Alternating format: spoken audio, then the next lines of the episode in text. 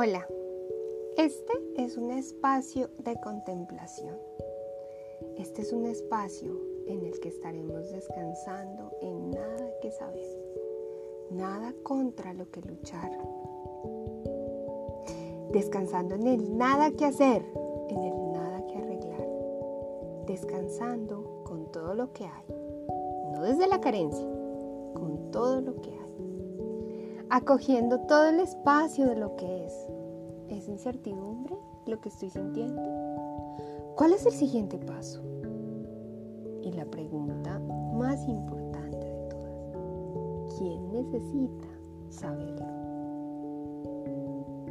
No es nadie más que tu miedo. Tu miedo no sabe descansar porque tú no le has enseñado cómo no te has sentado con él a conversar en paz. En la paz de saber que no hay nada que saber. Porque ya lo sabes, ya lo estás sabiendo. Desde siempre lo has sabido. Estás hoy justo donde tienes que estar. Ese es tu siguiente paso, estar. Es un espacio de recibir en ese lugar suceden cosas. De recibir y recibirte con todo lo que eres. Bien, mal. Triste, feliz, inquieta, tranquila o frágil, como dijo Montaner. Iluminada y eterna, enfurecida y tranquila, o como quieras llamar a lo que esté sucediendo ahora dentro de ti. Regálate esa posibilidad.